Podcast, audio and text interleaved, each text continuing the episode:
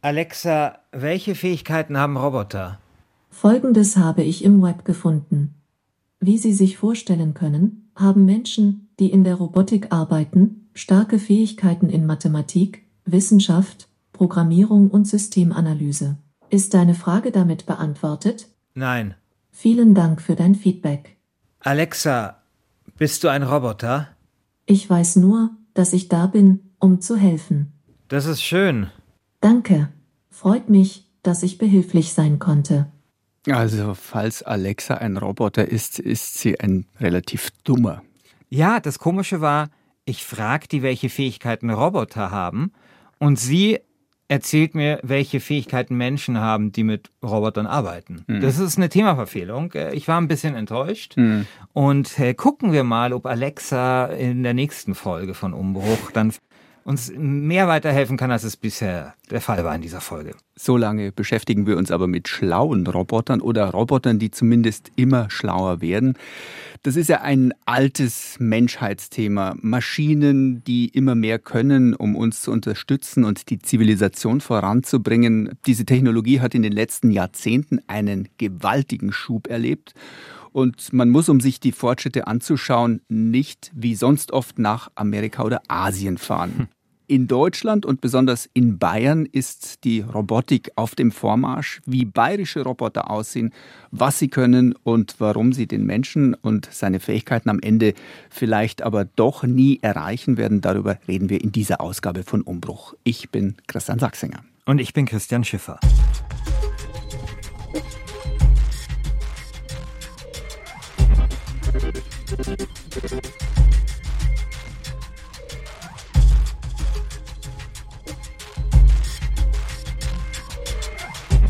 Die Robotik, die war ja lange Zeit eine recht überschaubare und vergleichsweise simple Technik. Roboter, das waren monströse Stahlarme, die immer wieder die gleiche Bewegung gemacht haben, also zum Beispiel ein Stück Blech aufnehmen und es woanders hinlegen oder einen Schweißpunkt setzen und das alle sagen wir mal zehn Sekunden. Und eingesetzt wurden diese Maschinen meistens in der Autoindustrie und dort auch nur, wo ihnen keine Menschen in die Quere kamen. Klar, weil die mussten dann in Stahlkäfigen stehen, diese Maschinen, wo niemand reinkam, weil wenn sich ein Mensch so einem Roboter in den Weg gestellt hat, dann ging das meistens nicht gut aus und zwar für den Menschen. Aber die Idee war natürlich immer schon, dass Roboter irgendwann einmal viel mehr können sollten. Roboter sollten den Menschen ebenbürtig werden, aber natürlich immer nur als Unterstützer oder als Diener, wenn man so möchte. Und es schwang immer so ein kleines Unbehagen oder Gruselgefühl mit. Roboter, die sich dann selbstständig machen und ihr Eigenleben entwickeln können, vielleicht sogar ihre eigenen Vorstellungen und Ziele. Ja, und gegruselt haben wir uns natürlich da in vielen Romanen und Filmen, angefangen von Metropolis von Fritz Lang. Ich weiß nicht, ob du den jemals gesehen hast. Ja. Ich habe mir den mal angeschaut auf Arte. Und ich muss sagen, ich fand ihn leider langweiliger, als ich gehofft hatte. Ja, Obwohl er natürlich visuell immer noch beeindruckend ist. Dann natürlich Terminator. Ja, also das ist ja so der gruselige Roboterfilm und natürlich ist das auch der Film, in dem es um diese Frage geht, auch wie menschlich können Maschinen sein. Ja, wobei Terminator eigentlich eine Sympathiefigur ist. Kommt darauf an, von welchem Terminator du sprichst. Der Roboterfilm, der mich tatsächlich am meisten beeindruckt hat, würde ich fast sagen, in meinem Leben, ist AI. Artificial Intelligence von Steven Spielberg. Hast du den gesehen? Ja, das ist diese Geschichte von dem Roboter, der aussieht wie ein kleiner Junge ja. und der dann ausgesetzt wird und sich alleine durchschlagen muss. Ich habe nachgeschaut, der Film ist schon 20 Jahre fast alt. Genau. Dieser Film hat mich unglaublich beeindruckt damals, weil hier die Roboter mal die Opfer sind. Mhm. Ja, also anders als bei Terminator und klar, der eine Terminator ist der Beschützer und der andere ist aber böse, sind hier die Roboter die Opfer. Es gibt dann ja in diesem Film diese Events, in diesen futuristischen Amphitheatern, da werden diese Roboter mit Säure übergossen oder durch irgendwelche Ventilatoren durchgepustet oder angezündet und das alles so in so einem rituellen äh, Zukunftsding, in so einer Show. Und ich fand das furchtbar. Ich fand das wirklich furchtbar. Und ich muss sagen, wenn ich heute solche YouTube-Videos sehe, ne, zum Beispiel von äh, Boston Dynamics, das ist diese Firma, die gehörte mal zu Google, allerdings nicht besonders lange. Und das sind die, von denen es immer so Videos gibt im Internet, die gerne viral gehen, weil sie bauen Roboter, die sehr ähnlich aussehen wie Menschen mhm. oder wie Tiere. Also es gibt so einen Roboter, der sieht aus wie so ein Hund und es gibt einen, der sieht aus wie so ein Raubtier und dann gibt es eben auch einen Roboter, der sieht aus wie so ein Mensch. Und diese Videos sind halt unglaublich beeindruckend und die gehen dann immer viral und ich kann mich erinnern, es gab eins dieser Roboter-Videos von Boston Dynamics, da hat dieser Roboter, der aussieht wie ein Mensch, eine Kiste in der Hand und dann wird ihm andauernd diese Kiste aus der Hand geschlagen und dieser Roboter bückt sich und hebt die immer wieder auf oder hält das Gleichgewicht. Und klar, Boston Dynamics will damit zeigen, wie toll ihre Roboter sind. Und ich dachte mir die ganze Zeit so, lass doch mal diesen Roboter in Ruhe. ich verstehe dich jetzt schon richtig. Du hast Mitleid mit einer Maschine. Natürlich, Roboter haben keine Gefühle.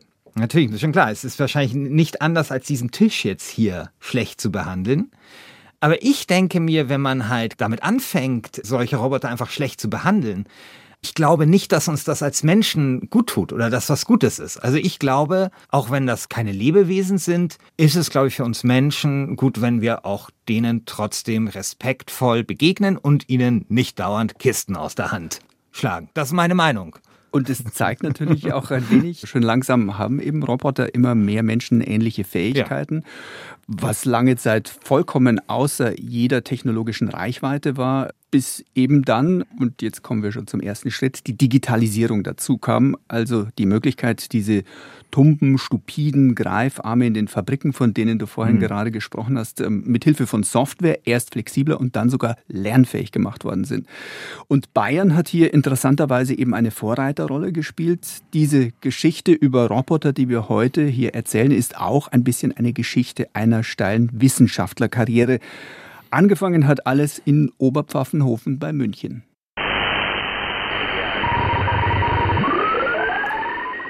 Das, was wir hier im Hintergrund hören, ist Funkkontakt ins Orbit. Irgendwann im Frühjahr 1993 saß der Forscher Gerd Hirzinger im Deutschen Luft- und Raumfahrtzentrum in Oberpfaffenhofen und schaute nach oben zum Himmel, weil in rund 300 Kilometern Entfernung umkreiste das Space Shuttle Columbia seit dem 26. April die Erde. Mit an Bord waren die beiden deutschen Astronauten Ulrich Walter und Hans Schlegel.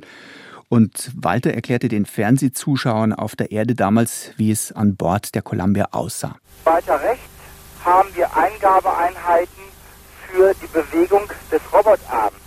Sie wissen, dass sich auf der rechten Seite des Shuttles ein sehr langer Arm befindet, mit dem man der Sattelten einfangen kann oder aussetzen kann. Damit haben wir eigentlich den Rundgang hier oben auf dem Flugdeck beendet und ich möchte Ihnen zeigen, wie es eine Etage tiefer aussieht, sozusagen im Wohnraum der Astronauten. Also Walter hat es schon angesprochen, der Roboterarm, der mit an Bord war in diesem Weltraumlabor, den hatte nämlich Gerd Hirzinger entworfen. Hirzinger und sein Team wollten ein bis dahin einzigartiges Experiment durchführen. Wir waren die Ersten, die einen, wenn auch kleinen Roboter in den Weltraum geschickt haben und von der Erde aus ferngesteuert haben. Also das, das Heikelste war, er musste ein kleines abgeflachtes äh, Würfelchen aus einer Halterung rausnehmen, anstupsen. Das taumelt ja dann rum, stößt an den Wänden an, war in einer engen Kabine eingesperrt und driftet also da rum und er sollte es dann vollautomatisch wieder einfangen. Das Problem mit diesem Vollautomatismus war aber, dass wir nicht so starke Rechner, die damals ohnehin noch relativ schwach waren, an Bord mitnehmen konnten, sondern die äh, Bilder einer kleinen Stereokamera im Greifer wurden zur Erde geschickt. Am Boden haben dann die Rechner versucht, die Bewegung zu schätzen aus der Folge von Bildern und dann ein Kommando raufzuschicken. Aber die Signalverzögerungen waren in der Gegend von sechs Sekunden. Das muss man sich vorstellen. Also Signalverzögerungen von sechs Sekunden, weil die eben einen irrelangen Weg zurücklegen mhm. mussten von Oberpfaffenhofen erst in die USA zur Raketenkontrollstation in Houston, wo die Daten geprüft wurden, bevor sie dann zur Columbia hochgeschickt mhm. werden konnten und das gleiche zurück natürlich auch wieder. Eigentlich war es mit dieser Zeitverzögerung nahezu unmöglich, den kleinen herumtaumelnden Würfel in der Kabine wieder einzufangen. Im ersten Anlauf ist das Experiment dann auch prompt gescheitert. Hirzinger und sein Team hatten aber noch einen zweiten Versuch. Keiner hat geglaubt, dass es funktionieren wird. Und wenn ich ehrlich bin, ich habe es auch eigentlich nicht geglaubt, dass es funktionieren würde. Tja, aber es hat dann eben doch geklappt und das war ein Riesenerfolg für den damals noch recht jungen Wissenschaftler und sein Team.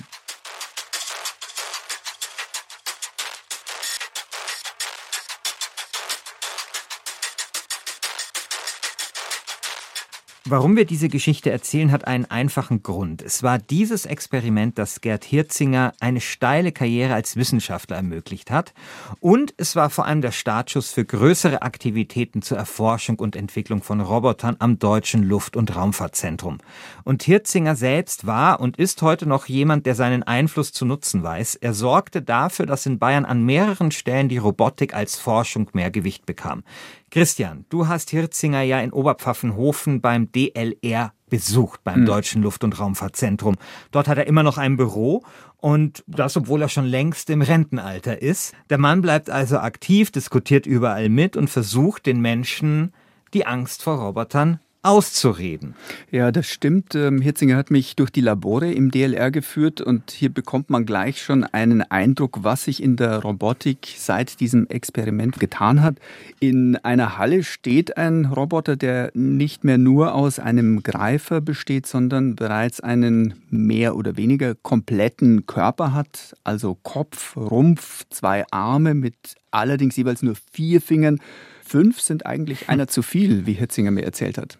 Das ist auch so eine Erkenntnis gewesen, dass äh, wir mal gesagt haben, wie viel braucht denn eine menschliche Hand unbedingt? Und sind dann immer mehr darauf gestoßen, dass fünf Finger ein bisschen, wie wir sagen, redundant sind. Also ein Finger mehr als nötig. Es hilft schon, um den Griff zu stabilisieren. Aber mit äh, vier Fingern kann man sehr viel machen. Sie brauchen sich nur überlegen, mit drei Fingern können Sie einen Apfel greifen, festhalten oder eine Orange aber drehen können Sie den dann nicht. Mit vier Fingern geht das aber. Eine sehr interessante Erkenntnis, dass wir wahrscheinlich mit vier Fingern auskämen. Ja. Ich habe aber immer noch kein so richtiges Bild vor Augen. Also wie muss man sich denn diesen Roboter dort vorstellen, den du dort gesehen hast? Also der ist dem Menschen nur grob nachempfunden, muss man tatsächlich sagen. Ähm, wirklich nicht annähernd menschlich, sondern eher vielleicht so wie in einer Science-Fiction-Serie oder in einem Online-Game. Man sieht viele Kabel, das Hüftgelenk ist ein großes Metallscharnier, der Kopf ist lediglich angedeutet, da gibt es eine weiße ovale Maske mit einer Öffnung für die Kameras und mehrere Antennen, die da oben in die Luft rausragen. Und anstatt auf Beinen steht dieser Roboter auf einer Art Rollator mit vier Rädern. Kann man lang philosophieren, wie sollte äh, so ein Roboter ausschauen. Die Japaner und Chinesen, die haben ja gern so menschenähnliche Roboter. Wir neigen eher dazu, das rein funktional zu machen. Ja, funktional. Ähm, du hast gesagt, dieses Ding sieht aus wie eine Kampfmaschine und hat auch nur vier Finger statt fünf. Mhm. Wirkt auf mich jetzt nicht unbedingt beruhigend und vertrauenserweckend, aber vielleicht sind mir da auch dann äh, die menschenähnlichen Roboter aus Asien lieber. Asien ist ja so eine roboterverrückte Region, sagt man, also insbesondere Japan, auch Südkorea. Mhm. Und dort gibt es dann diese Firma auch aus Hongkong, Hanson Robotics, die hat den humanoiden Roboter Sophia entwickelt und der sieht sehr, sehr menschlich aus oder schon menschenähnlich und äh, kann auch äh, sich unterhalten wie ein Mensch. Und das hat sie auch mal getan, nämlich mit der Kanzlerin. Ja, man fängt ja oben an, schön Angela Merkel interviewt. Äh, ich glaube, das war 2018, hat sie dann gefragt, warum Deutschland, gute Frage, warum Deutschland schon in der Vorrunde rausgeflogen ist. Da musstest du jetzt mit der Jahreszahl nachdenken. WM 2018, Deutschland fliegt raus? Ja, das habe ich alles schon verdrängt. Ah. Das ist alles ganz weit weg. Und verstehe, äh, diese WM hat nie stattgefunden. Stimmt, ja. stimmt. Verschwörungstheorie. genau. ja, und das finde ich dann schon faszinierend. Also wenn Maschinen dann so menschenähnlich sind, ja, vor allem, wenn man sich auch die Mimik anschaut, die Sophia in den Gesprächen zeigt. Ähm, übrigens, wir haben ein Video in die Show Notes gestellt, wo man Sophia in Aktion erleben kann. Bei Spracherkennung und humanoiden Robotern ist Deutschland sicher nicht führend. Wir haben es jetzt gerade gesagt, da mhm. ist Hongkong, Asien äh, wahrscheinlich eher Vorreiter. Aber hierzulande sind die Firmen gerade dabei, ganz andere Kompetenzen und Fähigkeiten für die Roboter zu entwickeln und die sind auch beachtlich. Dieses äh, blaue Ungetüm Christian in Oberpfaffenhofen kann zum Beispiel mehrere Bälle gleichzeitig auffangen. Und er kann noch andere Dinge. Zum Beispiel hat er an den Fingern taktile Sensoren, mhm. hat also so eine Art Tastsinn. Und auf einem Tisch im Labor des DLR lag da bei meinem Besuch ein Dutzend Rohre mit jeweils unterschiedlichen Oberflächen. Die waren mal aus Holz, mal aus Schaumstoff oder mit Stoffen umwickelt oder vielleicht auch ganz glatt. Und der Roboter konnte diese Materialien erfühlen, wie Gerd Herzinger mir erklärt hat. Er hat also eine Lernphase. Es werden ihm die verschiedenen Rohre hingestellt. Er muss dann runterfahren mit den Fingern, also feinfühligen Kontakt und muss diese Signale der taktilen Sensoren aufnehmen und auswerten. Das macht er ein paar Mal und das Erstaunliche ist, dass er dann in der Lage ist, zuverlässiger als ein Mensch mit zugebundenen Augen, das machen wir dann auch manchmal symbolisch, wickeln einfach die Kameras ein mit einem Tuch, verbinden ihm die Augen, dass er dann tatsächlich besser erkennt, welches Rohr er greift, als ein Mensch das macht. Jetzt Frage an dich, Christian. Wie kann es sein, dass Roboter lernen, Oberflächen zu erkennen? Und warum ging sowas nicht vor, sagen wir mal, 20 Jahren? Ja, weil wir heute ganz neue technologische Möglichkeiten haben. Ich verweise an dieser Stelle einfach auf Umbruch Ausgabe 1, die wir der künstlichen Intelligenz äh, gewidmet haben, wo wir das Ganze sehr ausführlich nochmal erklärt haben. Den äh, Link dazu findet ihr natürlich in den Show Notes kurz zusammengefasst, wir haben mehr Rechenpower und die ermöglicht es uns, dass Maschinen heute Muster erkennen können. Und äh, das führt dann dazu, dass künstliche Intelligenz zum Beispiel Krebszellen erkennen kann oder dass auf dem Foto auf meinem Handy ein Maskrug zu sehen ist. Ja, und das ist eine technische Revolution in gewisser Weise und von der profitieren viele, aber vor allem natürlich auch Roboter. Mhm. Und genau deshalb können Roboter inzwischen eben viel mehr von ihrer Umwelt erfassen. Kameras und Mikrofone gab es natürlich auch schon vor 20 Jahren oder vor 30 Jahren, aber das Lernen und das selbstständige Lernen, das ist neu.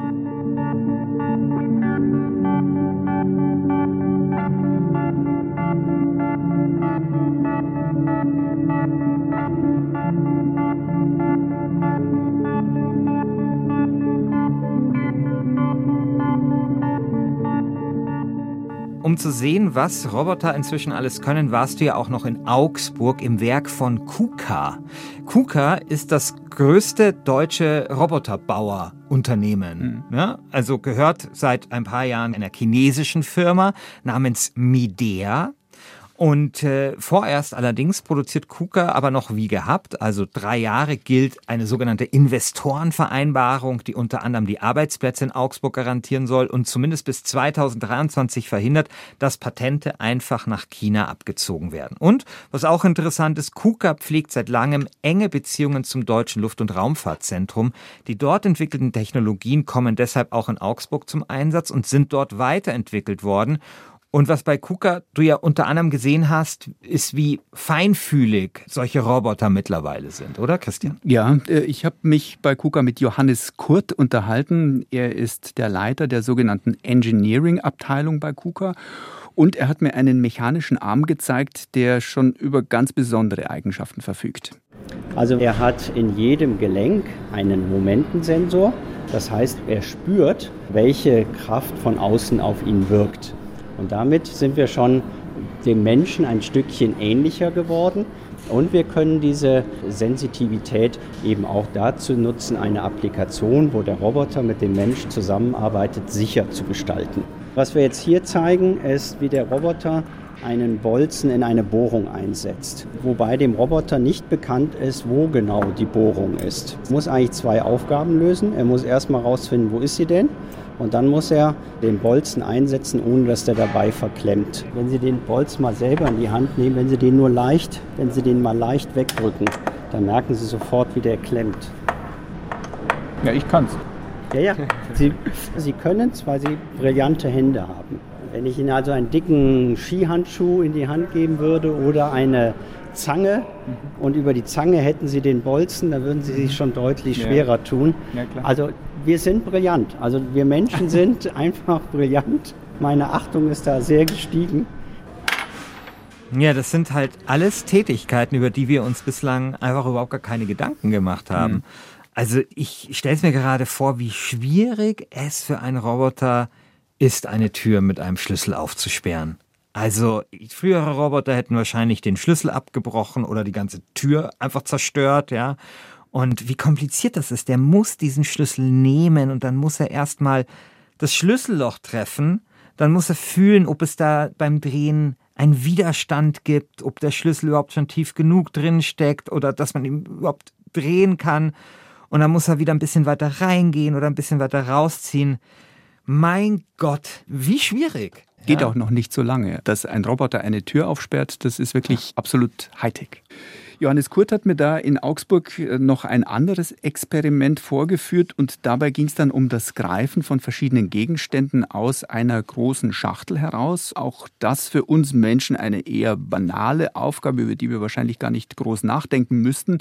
Für eine Maschine dagegen eine echte Herausforderung. Sie muss zum Beispiel überlegen, welches Werkzeug sie nehmen soll. Hier im konkreten Fall gab es eine Greifzange oder Saugnäpfe zur Auswahl.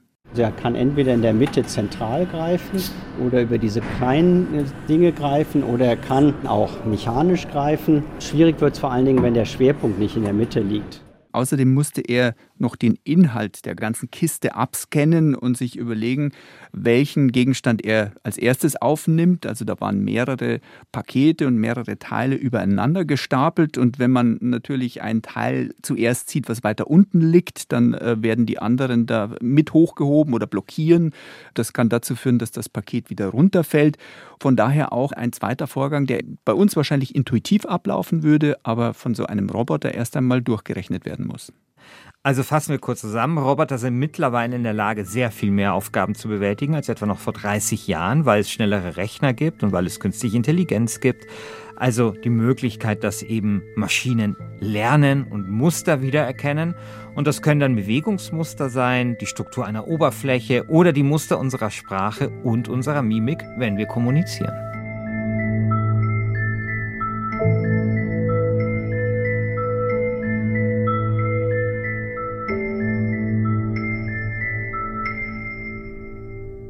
Es kommt noch etwas dazu, was Roboter brauchen, damit wir ihnen mehr Aufgaben übertragen können. Und das ist die richtige Mechanik. Also die Mustererkennung ist ja schön und gut, aber wenn die Maschine nicht in der Lage ist, kleinste Bewegungen umzusetzen und währenddessen zu registrieren, dass sich zum Beispiel dieser Schlüssel im Schloss verhakt, dann wird das nichts. Damit äh, Roboter geschickter werden, braucht es also eine intelligente Mechanik, Christian. Und ja. dazu hast du auch etwas herausgefunden. Ich bin nach Garmisch-Partenkirchen gefahren. Dort baut Sami Hadadin von der TU München mhm. derzeit ein Institut für Geriatronik auf. Er forscht also, wie man älteren Menschen mit Robotern helfen kann. Sami Haddadin, das ist so etwas wie ein Shootingstar in der deutschen Wissenschaftslandschaft. Ähm, er hat vor ein paar Jahren, Mitte 30, Angebote als Professor an verschiedenen Top-Unis bekommen, zum Beispiel am MIT oder in Stanford in den USA. Dann hat man ihm aber in München den Lehrstuhl für Robotik und Systemintelligenz angeboten und gleichzeitig noch den Posten als Direktor der Munich School of Robotics and Machine Intelligence. Das ist also so eine Art Superprofessur der TU München. Und ähm, im Hintergrund hat da wohl auch, und jetzt schließt sich so ein bisschen der Kreis, Gerd Hirzinger seine Strippen gezogen, damit Haddadin in Deutschland bleibt. Ähm, Sami Haddadin war nämlich lange in Hirzingers wissenschaftlichem Team mhm. und hat dort, wenn man so will, seine ersten Gehversuche in der Robotik gemacht. Haddadin hat auch einen Algorithmus geschrieben, der steckt in den Robotern, die jetzt in Garmisch auch man anschauen kann. Und diese Technologie macht die mechanischen Arme eben feinfühlig. Pro Gelenk sind da circa 30, 35 Sensoren drin, die sind da verbaut und die spüren in Millisekunden oder schneller Takt, also tausendmal pro Sekunde oder sogar schneller, wie die Umgebung sich gerade verändert. Das heißt, der Widerstand der Umgebung wird es gespürt. geht nur immer um Druck. Es geht um Druck. Und jetzt ist es im Prinzip so, dass der Roboter tausendmal pro Sekunde schaut, in welche Richtung muss ich mich bewegen, so als würden sie sich, ne, sie, sie gehen auf Kontakt mit einer Umgebung und gleiten an der entlang weil sie den Kontakt spüren. Genau das, was wir als Menschen auch machen. Genau das Gleiche kann dieser Roboter auch. Der spürt im Prinzip den Kontakt und gleichzeitig reguliert er seine künstlichen Muskeln. Also unzählige Sensoren in insgesamt sieben Gelenken pro Arm. Da fällt dann jede Menge an Daten an und die werden nun nicht in einem großen zentralen Computer verarbeitet, sondern an den verschiedenen Stellen im Roboter möglichst nah bei den einzelnen Gelenken, wo er auch reagiert werden muss man kann diese Roboter auch führen. Erste Möglichkeit, indem man den Arm und die Finger tatsächlich als Mensch in die Hand nimmt und mhm. bewegt, sozusagen dem Roboter eine Bewegung vormacht, ihn an mhm. der Hand nimmt, ähm, so wie das vielleicht auch ein Physiotherapeut bei einem Patienten oder Patientin machen würde. Der Roboter merkt sich dann ganz genau, was mit seinem Arm angestellt worden ist und kann das danach exakt nachmachen. Oder zweite Möglichkeit, an einem anderen Ort sitzt ein Mensch mit einem zweiten Roboter, der sieht ein klein wenig anders aus, nämlich so wie eine Hülle zum Reinschlüpfen. Äh, Ärzte, die Fern-OPs machen, ähm, haben sowas auch manchmal. Und dieser Mensch bewegt seinen Roboter, der eben in der Ferne sitzt, macht also aus der Ferne Bewegungen vor, die dann übers Internet übertragen werden. Und der erste Roboter weiß dann über diese Internetsignale, was er tun soll und er merkt sich das auch. Wenn der Roboter auch an seine Grenzen stößt, dann ist natürlich die Idee, dass sich sozusagen ein Mensch in das System wieder einklingt, ein Operator, um dann eben zu helfen. Und dann ist natürlich die Idee, dass dieser Prozess des Helfens dem Roboter genutzt werden kann für das Lernen des Systems. Das heißt, der Roboter lernt dann wieder aus der Erfahrung. Sami Haddadin sieht derzeit äh, in Corona-Zeiten eine gute Chance, seine Technik auch wirklich zum Einsatz zu bringen. Für viele Ärztinnen und Ärzte ist es nämlich ein großes Risiko, Corona-Tests bei möglicherweise infizierten Personen vorzunehmen. Deshalb könnten die Rachenabstriche, das Fiebermessen und das Abhören des Herzschlages mit einem mhm. Stethoskop ähm, die Roboter übernehmen, so die Vorstellung und die Ärzte steuern oder überwachen aus der Ferne eben ohne Infektionsrisiko. Falls übrigens beim Abstrich das Stäbchen gerade im Hals steckt und genau in diesem Moment die Internetverbindung abbricht, dann ist das angeblich keine Gefahr. Dann würde der Roboter sofort erkennen, die Kommunikation hat ein Problem und dadurch, dass er ja Lokalsensoren hat, kann er sofort erkennen, okay, das ist die Situation, da und da ist der Mensch, da ist das Werkzeug und ich ziehe sofort zurück und warte darauf, dass der Arzt sich wieder mit mir verbindet. Also er macht dann nicht weiter. Er macht nicht weiter, genau. Ja, aber nicht nur das, sondern er muss natürlich auch sozusagen die Situation in Ordnung bringen, die der also Arzt er hinterlassen soll nicht jetzt eine halbe Stunde lang das Röhrchen im Hals lassen. Wäre wär schön, glaube ich. Christian, wir haben jetzt genau erklärt, was Roboter alles können und warum sie in letzter Zeit so gewaltige Fortschritte gemacht haben. Wir werden das demnächst noch in einer der nächsten Folgen in Umbruch vertiefen und klären, wo genau die Roboter demnächst unseren Alltag erleichtern oder beeinflussen werden.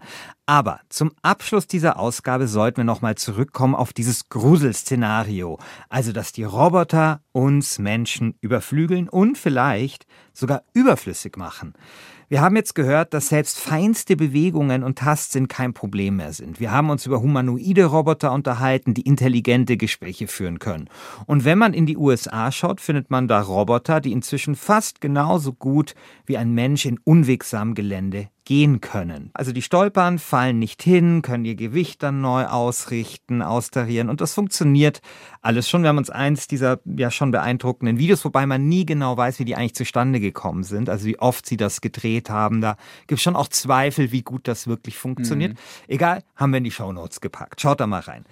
Also, wenn man das alles so zusammenfasst, dann sind doch vielleicht diese unguten Gefühle, dass wir überflüssig werden. Oder dass uns da zumindest eine Konkurrenz heranwächst, äh, ja vielleicht berechtigt, oder? Ja, es sieht vielleicht wirklich auf den ersten Blick so aus, aber tatsächlich, Christian, können alle diese Roboter nur einzelne Dinge wirklich gut. Und selbst wenn die Forscher in den USA, in Asien und in Europa ihr ganzes Wissen zusammenwerfen würden und wir dann einen Roboter hätten, der aussieht wie ein Mensch, Mimik beherrscht, äh, über unwegsames Gelände gehen kann und feinfühlig ist, ja, was hätten wir dann? Ne, man könnte sich mit dem unterhalten, der könnte überall rumgehen, könnte mit einem Stethoskop umgehen, könnte vielleicht sogar was aufsperren. Ja. Ja. Aber, aber trotzdem, ähm, es fehlen noch einige Eigenschaften. Hören wir dazu nochmal Sami Hadatin. Alles, was Nachgiebigkeit erfordert, also Kleider zum Beispiel, ist noch eine große Herausforderung. Also Kleider anziehen halte ich für eine Sache, die sehr, sehr schwierig sein wird. Alles, was große Flexibilität braucht, alles, was auch nur Kreativität benötigt. Jeder Handwerker hat ein, ein unglaubliches Maß an Kreativität, wie er seinen Beruf ausübt. Da habe ich äh, großen Respekt davor, was, was die Biologie da so entwickelt und auf die Beine gestellt hat. Da sind wir als Technologen noch, äh, also muss man ganz ehrlich sagen, da sind wir Zauberlehrlinge und zwar ganz frühe.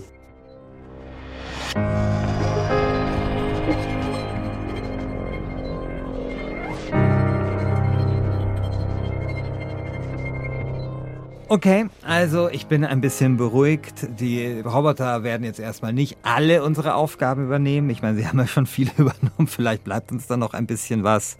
Ganz überzeugt bin ich äh, da aber noch nicht. Aber, wie gesagt, und dann diskutieren wir das nochmal in einer der nächsten Folgen von Umbruch, in der wir das ganze Thema Robotik dann noch einmal vertiefen. Und weitertreiben. Interessant ist natürlich, in welchen Unternehmen und in welchen Wirtschaftszweigen Roboter demnächst oder jetzt schon zum Einsatz kommen und was das alles auch mit dem Arbeitsmarkt macht.